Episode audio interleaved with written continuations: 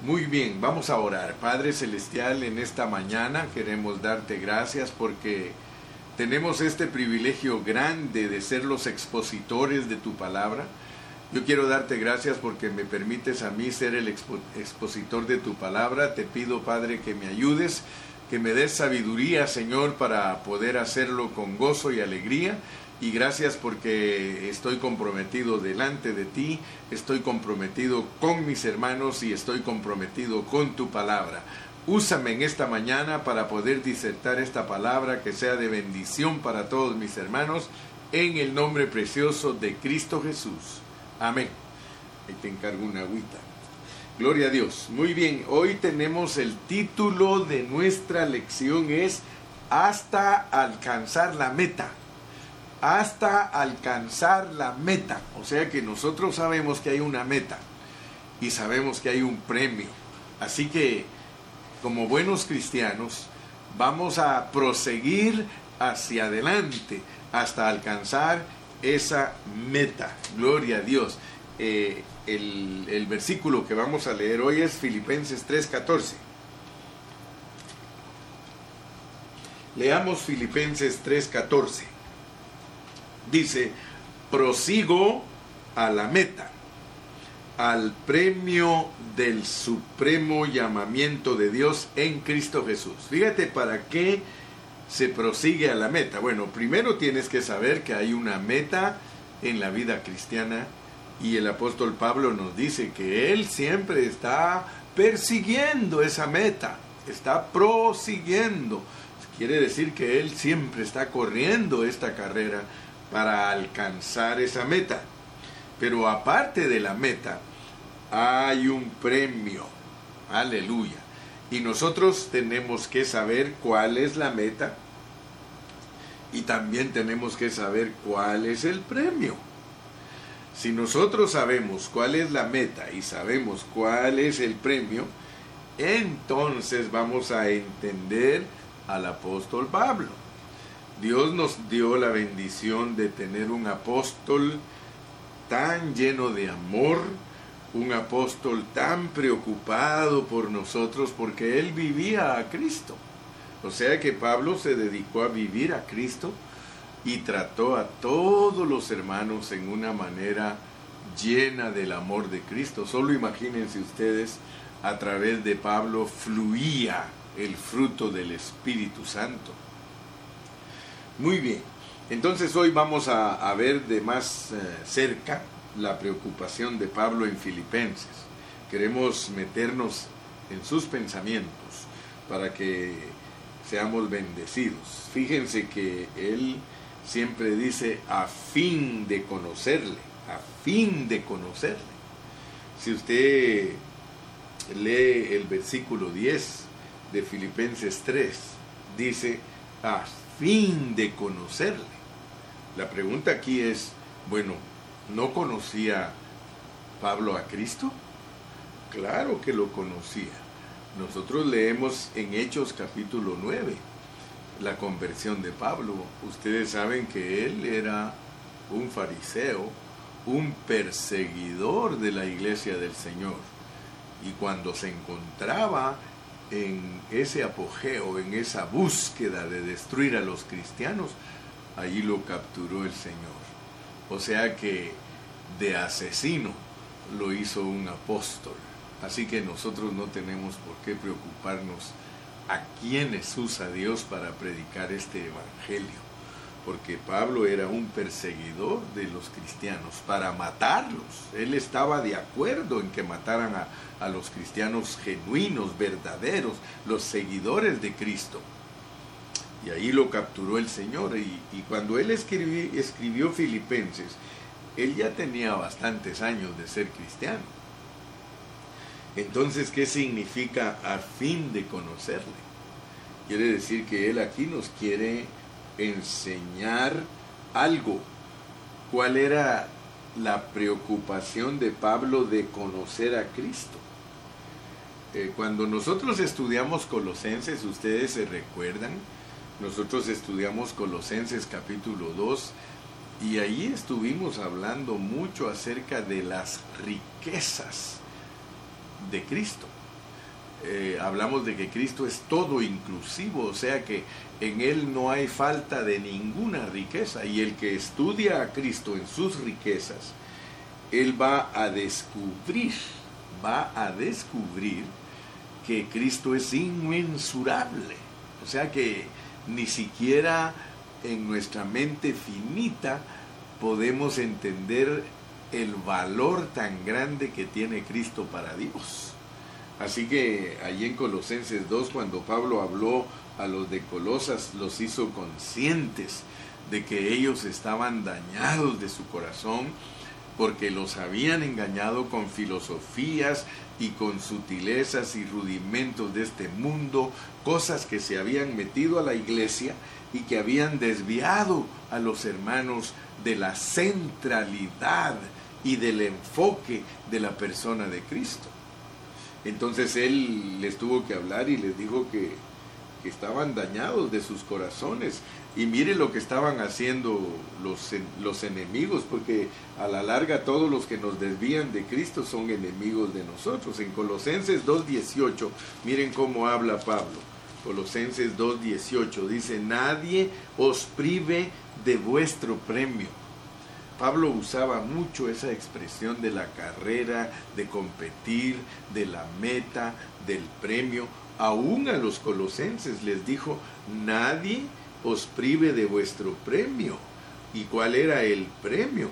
Que los querían hacer vivir una vida cristiana exterior, una vida cristiana descuidada, una vida cristiana eh, eh, eh, influenciada por huecas sutilezas, por filosofías, por rudimentos del mundo y aún por la nacionalidad, porque los judaizantes querían desviar a los hermanos del verdadero propósito de Dios y eso era privarlos de su premio. Por eso decíamos, ¿cuál es la meta y cuál es el premio? Tenemos que saber que tanto la meta como el premio es Cristo. La meta para nosotros es Cristo y aquí nos dice el contexto eh, de, cómo es Cristo para nosotros como meta. Si Él dice en el 3.14, prosigo a la meta, al premio del supremo llamamiento de Dios en Cristo Jesús, y nos está diciendo que lo que quiere es conocerle y el poder de su resurrección y la participación de sus padecimientos. O sea que el, apóstol estaba bien consciente de que a Cristo le faltaron sufrimientos en su cuerpo, no, no en el cuerpo físico de él, sino en su cuerpo, la iglesia. O sea que los sufrimientos de Cristo continuaron porque Cristo está ahora dentro de nosotros. Y si nosotros sufrimos, penalidades como buenos creyentes para la edificación de la iglesia, Cristo a través de nosotros continúa sufriendo, pero vuelvo a repetir, Él ya no sufre para redimirnos. El trabajo de redención, de, el trabajo de reconciliación, el trabajo de justificación, todo lo que Cristo realizó por nosotros se consumó en la cruz del Calvario y eso produjo para nosotros la plataforma de una salvación eterna. Así que no estamos hablando cuando, cuando decimos de los sufrimientos de Cristo, de algo que le faltó a Él para salvarnos a nosotros. No, nosotros ya somos salvos eternamente por la cruz del Calvario, consumado es. Lo que nosotros estamos experimentando ahora son sufrimientos de Cristo cuando sufrimos nosotros por causa del Evangelio. En el caso de Pablo, él estaba preso. Ese era el sufrimiento que le faltó a Cristo. Y, si aún alguno de nosotros tiene que ir a la cárcel, ese es el sufrimiento que le faltó al Señor. Y Pablo dice, yo quiero participar en ese sufrimiento. Yo quiero eh, sufrir por Cristo porque yo quiero, ser, quiero llegar a ser semejante a Él en mi muerte, en la muerte de cruz. Claro que no era para ir a morir tampoco Pablo a la cruz para rescatar a los hermanos, sino en la clase de vida que vivió Cristo, que se sujetó como un siervo humilde y llegó hasta dejarse crucificar, o sea, una vida crucificada todos los días. Ayer explicamos que cuando Cristo fue a la muerte de la cruz, solo fue la consumación de su vida física. Él se moría todos los días en su vida física, negándole a la carne su, su estímulo. Así que gracias a Dios. Entonces yo quiero que ustedes alcancen a ver que en Colosenses, y lo dijimos muchas veces y lo repetimos y lo recalcamos, que en Colosenses Pablo nos habló de la de, de, los asuntos objetivos de Cristo. Nos presentó un Cristo objetivo, es decir, un Cristo doctrinal, un Cristo que es la cabeza de toda creación, un Cristo que es la centralidad del universo y de todo el propósito de Dios. Y dijimos que eso nos encaminaba al Cristo subjetivo, que era entender que ese Cristo objetivo está adentro de nosotros para ser vivido. Pero luego cuando llegamos a Filipenses hablamos de que ahora la preocupación de Pablo es experimentar a Cristo, experimentar a Cristo. Pero entonces Pablo, eh, tanto en Colosenses como en Filipenses, nos habla de un premio.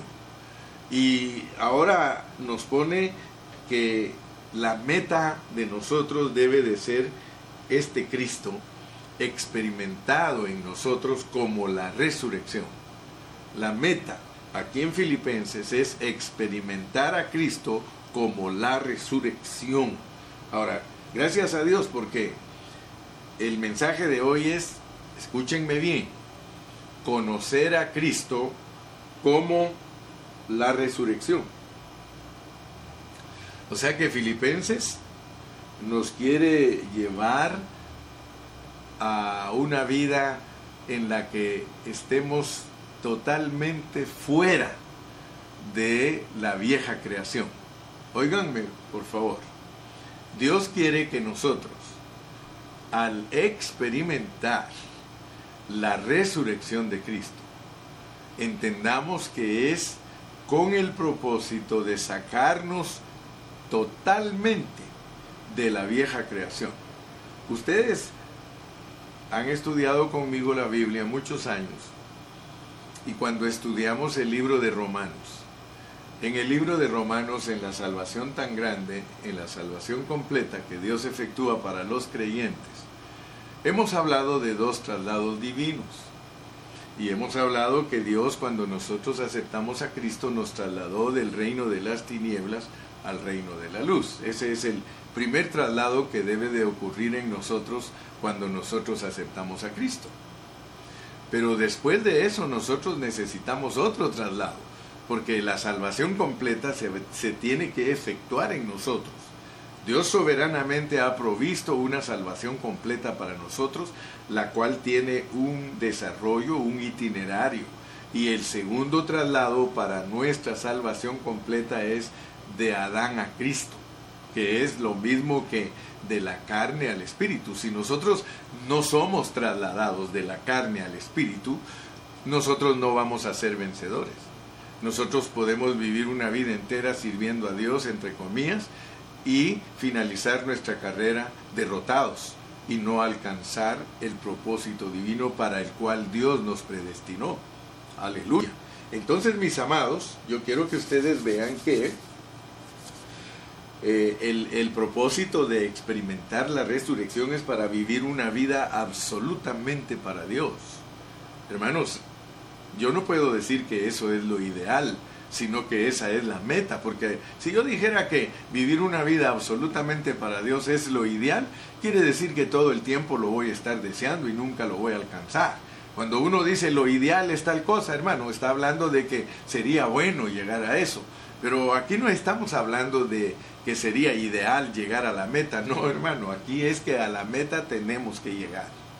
La predestinación de nosotros los cristianos es llegar a la meta, poseer totalmente a Cristo. Ahora, vamos a entender hoy cosas porque el estudio de hoy contiene un profundo entendimiento. El estudio de hoy incluye un profundo entendimiento acerca de lo que es Cristo como la resurrección. Muy poquitos cristianos saben lo que es Cristo como la resurrección, porque la resurrección no es un evento. Muchas personas tienen en su mente la resurrección como un evento, pero la realidad de la resurrección es que es una persona. Jesús mismo dijo, yo soy la resurrección y la vida. Nunca se te olvide que la resurrección es una persona. Por tanto, vamos a entender que la búsqueda espiritual que tenía el apóstol San Pablo era una meta particular. Él tenía la esperanza de, de, un premio específico. Él ya sabía que él había recibido su eterna salvación. Él sabía que hacía mucho tiempo el Señor ya le había provisto su eterna salvación. Por tanto, la esperanza de dicho premio tiene que ver con algo más que la vida eterna. Cuando Pablo nos dice que él prosigue a la meta y busca el premio del supremo llamamiento, él está hablándonos a nosotros de algo más allá de la salvación eterna. Así que en nuestra lección de hoy vamos a, averiguar bien clarito cuál es la meta y cuál es el premio que buscaba Pablo. ¿Y qué debemos nosotros también anhelar? Porque el hecho que Dios nos ponga a un apóstol buscando todas estas cosas es para que nosotros también anhelemos lo mismo que anhelaba el apóstol San Pablo. Quiero decirles que este asunto de meta y premio afecta nuestra situación actual y también afecta nuestra situación para la, próxima edad, para, para, la próxima era. O sea que eh, el apóstol Pablo no, no estaba hablando aquí solamente de la eternidad que es la nueva Jerusalén, sino que él estaba hablando aquí del reino, ¿verdad? Entonces vamos a confiar en el Señor que el tema de hoy nos va a ayudar mucho para tener un enfoque espiritual correcto, porque eso es lo maravilloso. A través de estos mensajes, la carga del hermano Carrillo es que todos nosotros tengamos un enfoque correcto de lo que Dios nos pide. Yo creo que lo peor que nos puede pasar es no saber ni siquiera lo que Dios nos está pidiendo, hermanos. Dios nos está pidiendo cosas que nosotros debemos estar bien claros. Por eso voy a volver a leer Filipenses 3 del 10 al 14. Dice, a fin de conocerle y el poder de su resurrección y la participación de sus padecimientos, llegando a ser semejante a él en su muerte, si en alguna manera llegase a la resurrección de entre los muertos.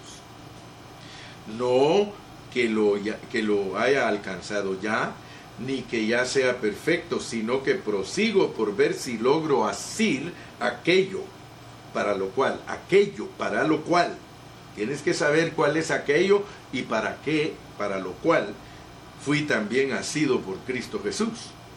Hermanos, yo mismo no pretendo haberlo ya alcanzado, pero una cosa hago olvidando ciertamente lo que queda atrás y extendiéndome a lo que está adelante prosigo a la meta del premio del supremo llamamiento de Dios en Cristo Jesús. Meta y premio. No pierdas de vista. Meta y premio. A dónde nos dirigimos es nuestra meta. Aleluya. A dónde nos dirigimos, eso es nuestra meta. Y motivados. ¿Motivados por qué? Motivados por un premio. O sea, hermano, cuando uno eh, corre una carrera, uno tiene que tener motivo, uno tiene que estar motivado. Un corredor que no está motivado, él no sabe el valor del premio. El valor del premio es lo que nos motiva. Así que entonces tenemos meta y tenemos motivo, tenemos premio. Preguntémonos ahora en qué consiste este premio especialmente en términos experimentales, hermano. Porque resulta que Pablo dice, olvidando lo que queda atrás.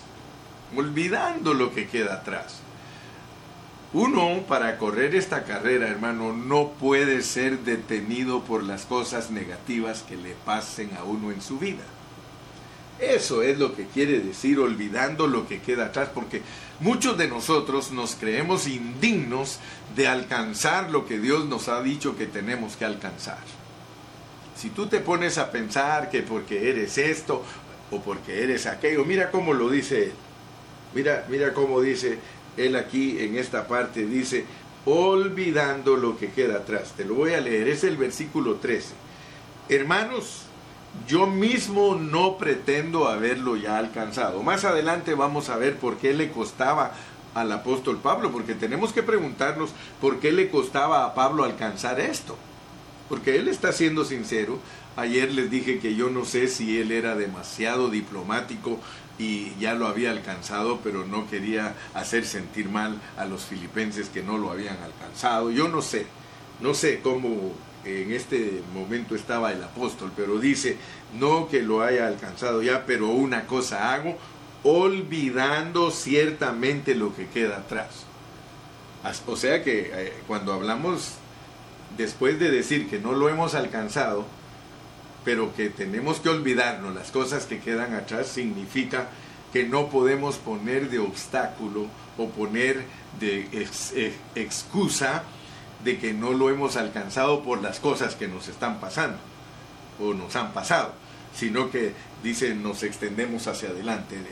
E, esta es una palabra bien profunda, hermanos, y bien positiva, porque nos está ayudando de que nosotros nunca pensemos que no se puede. Por eso me gusta mucho eh, la decisión de los mexicanos, porque de ellos nació el dicho, sí se puede. Y Pablo lo dice de otra manera. Mira cómo lo dice Pablo, el sí se puede en, en Filipenses 4:13. Todo lo puedo en Cristo que me fortalece. Así que nosotros no estamos en este camino para ver si es que va a salir o no va a salir. Ya sabes tú que nosotros somos escogidos y predestinados y solo dos cosas pueden pasar. O lo eres temprano o lo serás tarde. Pero el asunto es que aquí no te llamaron para ver si puedes como dice la canción, yo no vengo a ver si puedo, sino porque puedo vengo. Así que en Dios todas las cosas están consumadas, en Dios todo está terminado, en Dios tú eres un vencedor. Aquí solo estamos bregando con cuestiones de tiempo. Entonces, mis amados amados, vamos a meternos bien a lo que es proseguir a la meta para alcanzar el premio. Y este premio dice que es de un llamamiento alto, mira, prosigo a la meta, al premio del supremo llamamiento. Es un, un llamamiento celestial, hermano. Nosotros no tenemos un llamamiento terrenal, tenemos un llamamiento de lo alto. Nuestra ciudadanía es celestial, todos nuestros asuntos pertenecen exclusivamente al cielo. Por eso es que no podemos enamorarnos de este sistema ni nos podemos quedar detenidos por este sistema. No, mi hermano. Nosotros somos personas con un llamamiento celestial hay una meta y esta es para obtener el premio. O sea que si nosotros llegamos a la meta, nosotros vamos a recibir ese premio. Por tanto, aquí son dos cosas. ¿Cuál es la meta y cuál es el premio? La meta es Cristo y el premio es Cristo. ¿Por qué? Porque Cristo es todo. Por eso en Colosenses nos enseñaron que Cristo es todo. Cristo es todo, hermano. No nos perdamos en conceptos. Me gocé mucho en esta mañana cuando le digo a, Iván, Iván, este, ¿cuál es la meta? Pues tiene que ser Cristo, me dice. ¿Y cuál es el premio? Pues tiene que ser Cristo, porque nosotros estamos buscando a Cristo. Gloria a Dios, me gocé mucho porque dije yo, este Iván está agarrando la onda. Aleluya. Ahora, quiero decirles que a pesar que nos enseñan cositas así sencillas como una meta, como un premio, la Biblia no es simple. La Biblia no es un libro simple, hermano. Si nosotros leemos cuidadosamente, y lo voy a volver a leer, hermano, porque es la única manera que nos lo vamos a comer, a fin de conocerle y el poder de su resurrección y la participación de sus padecimientos, llegando a ser semejante a Él en su muerte, si en alguna manera llegase a la resurrección de entre los muertos. No que lo haya alcanzado ya, ni que ya sea perfecto, sino que prosigo por ver si logro asir aquello para lo cual fui también asido por Cristo Jesús. Hermanos, yo mismo no pretendo haberlo ya alcanzado, pero una cosa hago olvidando ciertamente lo que queda atrás y extendiéndome a lo que está adelante, prosigo a la meta, al premio del supremo llamamiento de Dios en Cristo Jesús. Sin duda alguna, el versículo 14 es la conclusión de esta pequeña sección. El versículo 14 concluye el 10, 11, 12 y 13. Aleluya. Y vemos una expresión que es sinónima a Cristo y es la super resurrección. O sea, que aquí la meta es alcanzar la super resurrección. Noten bien eso. Aquí se entiende que, que si hemos de conocer a Cristo, hermano, aleluya, nosotros tenemos que experimentar ese poder de la resurrección. Lo voy a repetir porque aquí estamos hablando. Aquí se entiende que si hemos de conocer a Cristo, nosotros debemos conocer su resurrección. Ahora mi pregunta para ti que me estás escuchando es, ¿sabes tú lo que es la resurrección? ¿De verdad Dios te ha revelado a ti lo que es la resurrección? Para poder entender a Cristo, hermanos, como la resurrección, debemos pensar en Él. Él es Dios.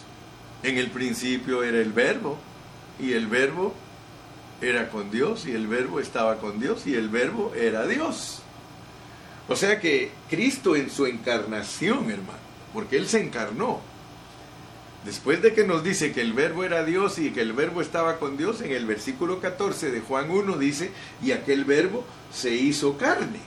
O sea que él vino a vivir a la tierra, 33 años y medio vivió aquí y a los 33 años y medio lo crucificaron.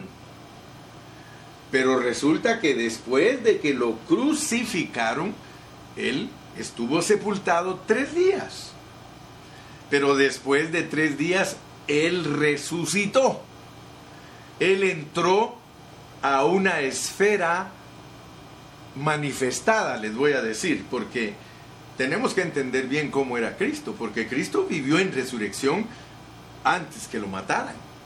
Por eso te dije, tienes que pedirle a Dios que te revele cómo es Cristo como la resurrección, porque Él estando vivo dijo, yo soy la resurrección y la vida. Cuando Él fue a las bodas de Caná de Galilea, Él llegó allí el tercer día. Quiere decir que Él caminaba en resurrección, porque puede ser que tú escuches mensajes de la resurrección y lo tengas como un evento que se va a realizar o que se va a llevar a cabo, lo cual es correcto. Pero tenemos que entender bien, claro, cómo funciona la resurrección, porque resulta que la resurrección no es algo que se experimenta después de morirse, pero esa es la idea que tiene la mayoría. La mayoría tiene la idea, oh sí, dice, yo sé que me voy a morir un día y yo sé que voy a resucitar. Pero si eso hasta los, hasta los mundanos lo van a experimentar.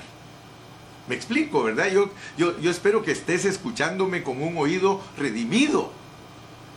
Lo que, se, lo que es la resurrección como un evento, como algo cronometrado, programado, hasta los mundanos están programados para resucitar. ¿Qué te parece? Entonces se me hace a mí que nosotros no hemos sido enseñados correctamente de cómo funciona la resurrección de Cristo, porque la resurrección de Cristo es para la nueva creación. Cristo es una nueva creación. Él vivió en esta tierra como una nueva creación y vivió en un cuerpo de la vieja creación, pero vivió en resurrección. Entonces la resurrección no es un no es algo que, se experimenta después de, de morirse. Saca esos conceptos ya si quieres entender lo que es la resurrección. No estés esperando morirte físicamente para resucitar. Tú puedes caminar en esta tierra ya, ya, ahorita, en este momento, right now, puedes caminar en resurrección. You can walk in resurrection right now. You don't have to wait.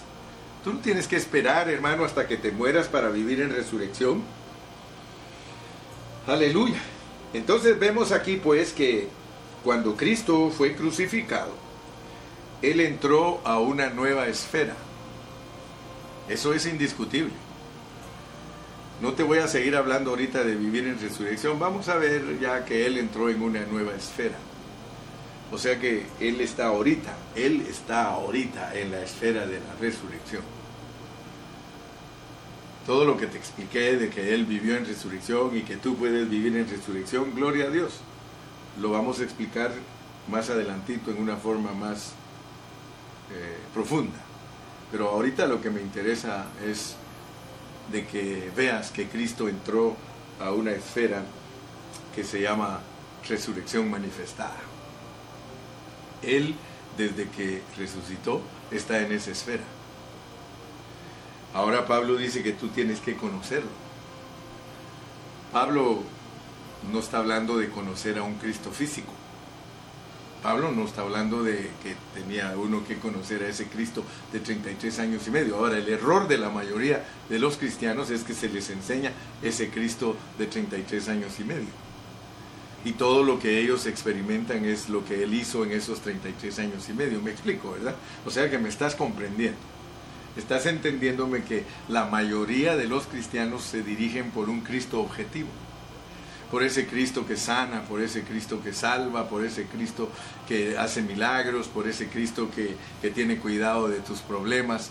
Pero ese no es el Cristo que te estoy predicando yo ahorita, porque ese no es el que Pablo quería conocer ese Cristo, gloria a Dios, porque yo dije que no podemos menospreciar nuestra salvación eterna. Ese Cristo hizo cosas maravillosas aquí en la tierra y aún murió aquí en la tierra y aún resucitó aquí en la tierra. Por lo tanto, la muerte y la resurrección de Cristo corresponden a algo que se efectúa aquí en la tierra. Me explico. Pero Él entró a esa esfera en resurrección y ahora Pablo dice que a ese Cristo que está en resurrección es el que tenemos que conocer a fin de conocerle y el poder de su resurrección. La mayoría de cristianos están acostumbrados al poder de los milagros de Cristo. Están acostumbrados al poder de la sanidad divina. Están acostumbrados al poder de echar fuera demonios. Pero aquí no nos están hablando de eso, hermano. Aquí nos están hablando de conocer el poder de la resurrección, experimentar el poder de la, resurrección y la participación de sus padecimientos. Aleluya. Llegando a ser semejante a Él en su muerte. O sea, ¿Qué es llegar a ser semejante a Él en su muerte, hermano? Es que Él se murió al hombre viejo. O sea que Él vivió en resurrección en la tierra y Él se murió al hombre viejo al grado de que al llegar a la cruz del Calvario, allí Él consumó, allí Él llevó a cabo la totalidad de su muerte. O sea que nosotros para eso somos, hermano. Nosotros nos tenemos que morir todos los días para que se llegue a la consumación de nuestra muerte física. El día que nos muramos físicamente, se cumplió totalmente en nosotros lo que es la muerte. Está establecido que el hombre muera una sola vez y después de eso el juicio.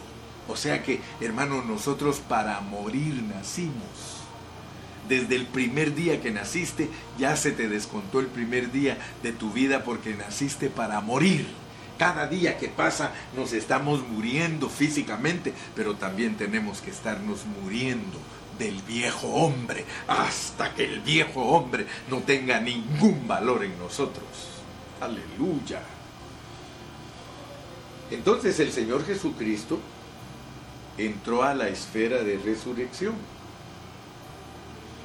¿Dónde está el Señor ahorita, hermano? Si Él desde que se fue, desde que resucitó, está en la esfera de resurrección. Lo tremendo es que Pablo dice que allí es donde lo debes conocer. A fin, mira qué profundo es el hablar de Pablo, hermano. Ninguno que no le ponga atención a Pablo va a poder entender lo que Dios nos está pidiendo. A fin de conocerle y el poder de su resurrección. Aleluya. Yo creo, hermano, que si nosotros decimos que conocemos a Cristo, porque muchos de nosotros decimos, oh, yo sí conozco al Señor, ¿lo conoces, hermano? Quizá lo conoces objetivamente, quizá lo conozcas objetivamente. Bueno, yo voy a atreverme a decir que la mayoría de cristianos lo conoce objetivamente porque lo ha aceptado como su Salvador y ha creído todo lo que Él hizo. Pero ahora aquí te están pidiendo algo más profundo. Aquí te están diciendo que lo experimentes, pero el asunto es que no lo vas a experimentar exteriormente. No puedes decir, oh sí, voy a imitar a Cristo, voy a tratar de ser un hombre lleno de amor, voy a tratar de ser un hombre que ama a su esposa, voy a tratar de ser una mujer que amo a mi esposo, voy a tratar de ser amable, voy a tratar de no ser sangroncito, voy a tratar de ser amable con mis hijos, voy a... No estamos hablando de eso, eso es religión. Y esos son asuntos exteriores. A nosotros nos están pidiendo que experimentemos al Cristo que vivió victoriosamente en esta tierra, experimentando la vida divina, porque la vida divina es la vida de resurrección. Por eso te dije, ¿sabes lo que es resurrección? ¿Sabes lo que es resurrección? Porque no es un asunto que se experimenta después de morirse. No. No. Resurrección es una clase de vida. Yo soy la resurrección y la vida. Esta clase de vida que yo vivo se llama resurrection. Eso es lo que Cristo quería decir. Yo creo que Dios está ampliando nuestros conceptos, hermano. Yo me recuerdo que un hermano muy conocedor de la escritura dijo, hermano, si no conoces a Cristo en resurrección, jamás lo conociste. Mira lo que eso es, eso es serio. Si no conociste a Cristo en resurrección, tú nunca lo has conocido. Y de conocerle, a fin de conocerle. Y el poder de su resurrección. Y más que eso, sufrir por la iglesia. Aleluya. No creas entonces que la carrera de nosotros es una carrera easy. No creas que es una carrera eh, superficial. No, hermano. Conocerle a Él. Hermano, ¿qué es conocer a Cristo y el poder de su resurrección, hermano? Es bueno, hermano, gloria a Dios, es bueno saber que Cristo resucitó y debemos alabarlo por ello, hermano. Pero debemos saber y entender dónde está Cristo ahora. Por un lado sabemos que está a la diestra del Padre, pero por el otro lado dice la palabra de Dios que está dentro de nuestro espíritu. Dice que vive aquí dentro de nosotros, hermano. Y yo quiero que usted se dé cuenta que en Filipenses 3 se habla de un lugar particular en el que está Cristo. Cristo está en la esfera, está en el ámbito de la resurrección. El Cristo que Pablo vivía aquí en Filipenses y también en Colosenses era un Cristo resucitado. Era un Cristo que él sabía que estaba en la esfera de la resurrección. Mire qué tremendo era Pablo, hermano. Pablo tenía en su pensamiento bien claro, yo vivo el Cristo que anda aquí, que anda aquí, aquí anda moviéndose entre nosotros ese Cristo que resucitó, sí, ese que tengo yo aquí adentro. Él no andaba pensando como muchos. Salmo 91, el que habita al abrigo del Altísimo morará bajo la sombra del Omnipotente. Todo lo puedo en Cristo que me fortalece. Oh sí, con Cristo estoy juntamente crucificado y ya no vivo yo, mas vive Cristo en mí. Ay, sí, yo amo a los hermanos, los quiero mucho, con todo mi corazón. Hermano, esas son éticas esas son prácticas exteriores, superficiales. Pablo decía, no, no, ese Cristo que vivió aquí en la tierra y que ya está en la esfera de la resurrección, a ese es el que quiero conocer. A ese preséntenme, háblenme de ese Cristo, háblenme de... Por eso era, era diferente Pablo. ¿Por qué crees que el hermano Carrillo es diferente? Porque yo quiero conocer ese Cristo.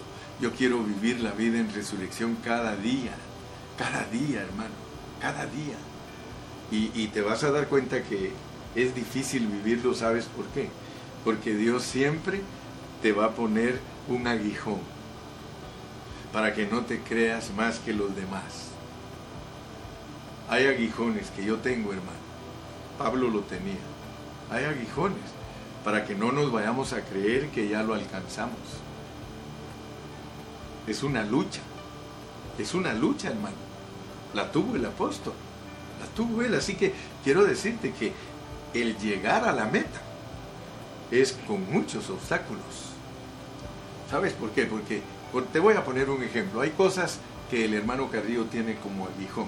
Y si yo las dejo de hacer, yo soy perfecto. Hay cositas en mi vida que yo sé que al dejarlas de hacer, yo soy perfecto. Eso era lo que buscaba Pablo. Entonces, tenía de parte de Dios para no creerse.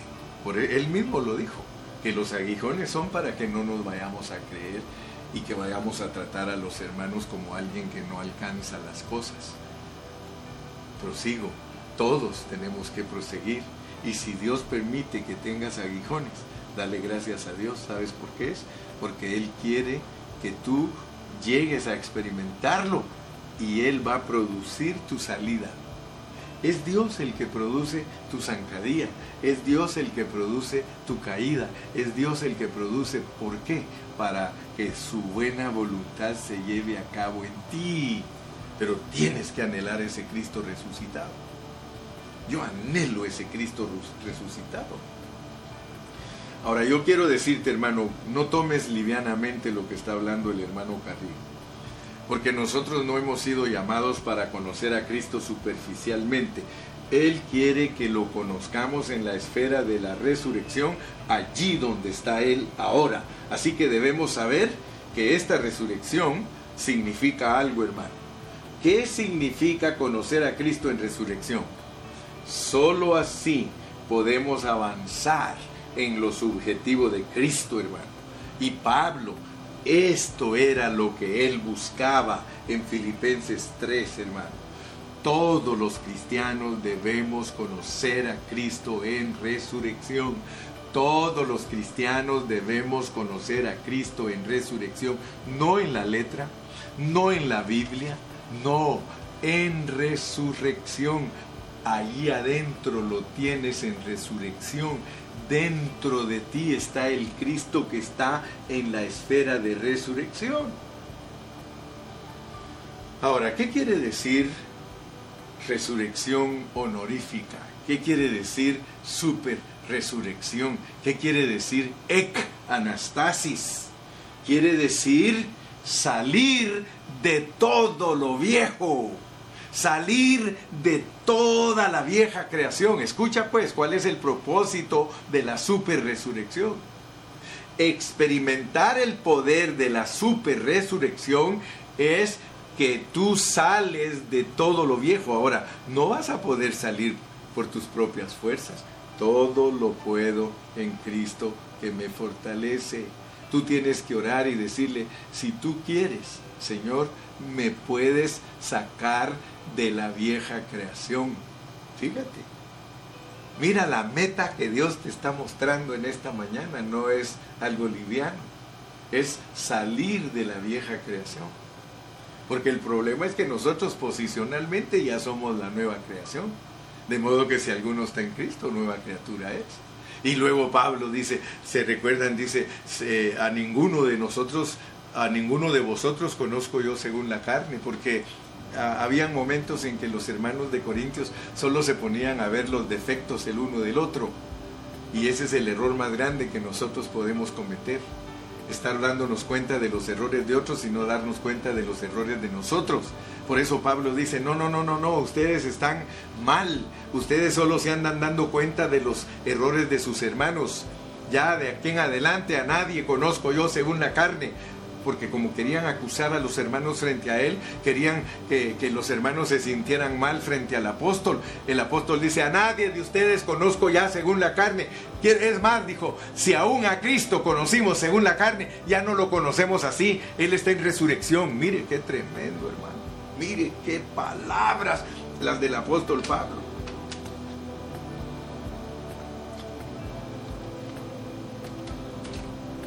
Hermanos, yo quiero decirles, nosotros no estamos hablando de la resurrección como la de Lázaro, ni como la de los hermanos que resucitaron cuando el Señor resucitó. Nosotros estamos hablando de una resurrección, hermano, que se llama ecanastasis, que se llama super resurrección. Por ejemplo, Lázaro resucitó. Pero Lázaro, él no conocía el poder de la resurrección. Es más, la historia nos refleja, sus hermanas no creían en el poder de la resurrección. ¿Sí o no?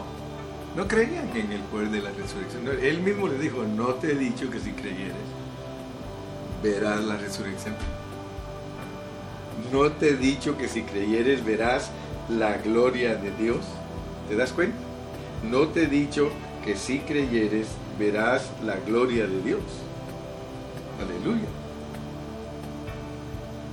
La gloria de Dios, hermano, es la resurrección.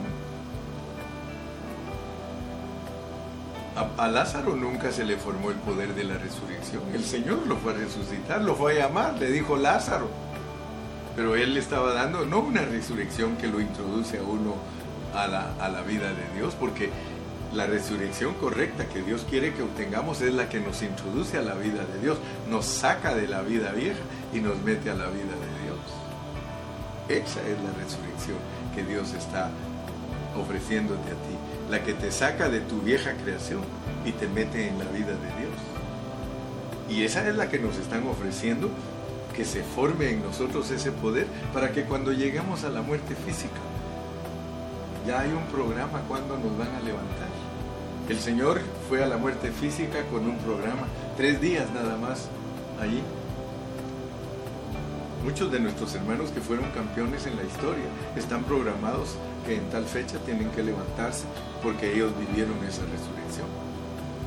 Entonces nota pues que la resurrección que Dios nos está ofreciendo a nosotros es la de la nueva creación, es la que nos va a introducir totalmente a Dios y gloria a su nombre porque nos va a introducir desde antes del milenio. Ese es el premio que nos están ofreciendo que nosotros participemos de la anastasis antes de que empiece la gran tribulación para que nosotros seamos manifestados en el milenio. O sea que a nosotros ese es un premio, ese es un premio. El premio es heredar a Cristo. El premio es que heredas a Dios, el premio es que te posesionas totalmente de Dios. Por eso dice, a lo que fui sido, quiero hacerlo. Yo quiero hacerme de eso. Quiero, si para eso me, capturaron, ahora yo quiero capturar eso. Ahora no solamente quiero decir que soy de Cristo, sino que Cristo es mío. Porque una cosa es decir que yo soy de Cristo, hermano. Pero otra cosa es decir Cristo es mío.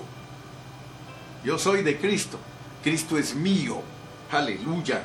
Entonces, amado hermano, nosotros podemos darnos cuenta que solo hay una resurrección que nos saca de la vieja creación y que nos introduce a Dios, la resurrección de Cristo, la super resurrección. Solo Cristo se halla fuera de la vieja creación.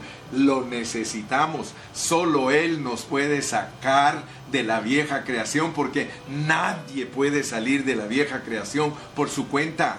Nadie. Solo Cristo. Por eso todo lo puedo en Cristo, en el contexto de apoderarnos de, la resurrección, es que todo lo podemos en Cristo Jesús. Aleluya. El Señor Jesús entró a la vieja creación. En encarnación Él entró a la vieja creación. 33 años y medio vivió en un cuerpo de la vieja creación pero después de 33 años y medio Él manifestó lo que realmente Él es. Él es la resurrección. Cuando se llevó a sus discípulos al monte de la transfiguración, les demostró lo que Él tenía adentro, lo que Él es. Él es la resurrección. Él es el que se podía glorificar. Si Él quería, se glorificaba y se iba. Pero por causa de los hijos por causa de nosotros Él tenía que morir en la cruz. Y por eso la cruz, la muerte es el acabose del hombre viejo. Ahí se acaba el hombre viejo. Para mí el vivir es Cristo, el morir es ganancia. nosotros cuando nos muramos, pero si, si nos morimos sin experimentar el poder de la resurrección tendremos mucha pérdida. Yo creo que tú estás alcanzando a ver, ¿verdad que sí, mi hermanito? Esta es la clase de vida destinada a nosotros. Si la vivimos como Él la vivió, hermano, nosotros vamos a participar de la ecanastasis. Y eso no es cualquier cosa. Yo espero que Dios abra tus ojos para ver lo que es la resurrección de la nueva creación. Porque de nada nos va a servir saber que hay resurrección de la nueva creación si nunca le permitimos a Dios que se formara en nosotros ese poder de la resurrección. Así poniéndotelo en términos sencillos, ahí donde estás sentadito escuchándome, si tú cooperas con Dios para vivir la vida de Cristo, el poder de la resurrección se va aumentando. Cada día tú niegas tu carne, cada día tú niegas tus apetitos, cada día te niegas al viejo hombre estás ganando tu pase para el, nuevo hombre, la nueva creación, manifestarse en resurrección. Finalizo pues, finalizo y ponme atención con lo que finalizo. ¿Por qué era difícil para Pablo llegar a ella? ¿Por qué era difícil para Pablo llegar a la meta? ¿Por qué fue tan difícil? ¿Por qué le costó? ¿Por qué no lo lograba fácilmente? ¿Sabes por qué? Porque no dejamos de ser naturales. Nosotros todo el tiempo actuamos como puros hombres viejos en la casa, viendo televisión todo el día, En la casa, cuando abres la Biblia, cuando te pones a orar. En la casa, discutiendo con tus hijos. En la casa, enojado con tu esposa por cualquier, por cualquier cosita. En el trabajo no soportas a tus compañeros de... Tú eres un hombre natural. Tú eres un hombre que vive una vida natural. Vives la vida de la vieja creación. A cada momento quieres disfrutar esta vida, la vieja creación tus pensamientos difícilmente se centran en el plan y propósito de Dios para su iglesia. Entonces, no vayas a decir después que no pudiste, no quisiste, no quisiste. Pablo dijo para era, era difícil, pero me olvido de todo. No importa, no pude ayer, pero hoy puedo. No podías antier, pero hoy puedes. Deja atrás todo lo que te ha impedido que seas el que se le forma el poder de la resurrección, hermano. Esto que te estoy hablando nos rescata. ¿Nos rescata de qué? Nos rescata de la vida vieja. La vida vieja es el obstáculo más grande que nosotros tenemos para que Cristo se forme en nosotros, para que experimentemos el poder de la resurrección y para que estemos dispuestos a sufrir por su iglesia, a participar de los sufrimientos de Cristo para la edificación de su iglesia, hermano. Dios quiere hacernos perfectos. Dios quiere llevarnos al momento de que los elementos de la vieja creación estén totalmente fuera de nosotros, que estemos llenos de Dios, que tengamos un vivir bajo el poder de la resurrección. ¿Te acuerdas de la ofrenda de holocausto? Terminemos hablando de la ofrenda del holocausto, la ofrenda quemada. Hay muchos hermanos que cuando yo enseñé la ofrenda quemada, que es tipo de Cristo, en Levítico del 1 al 7.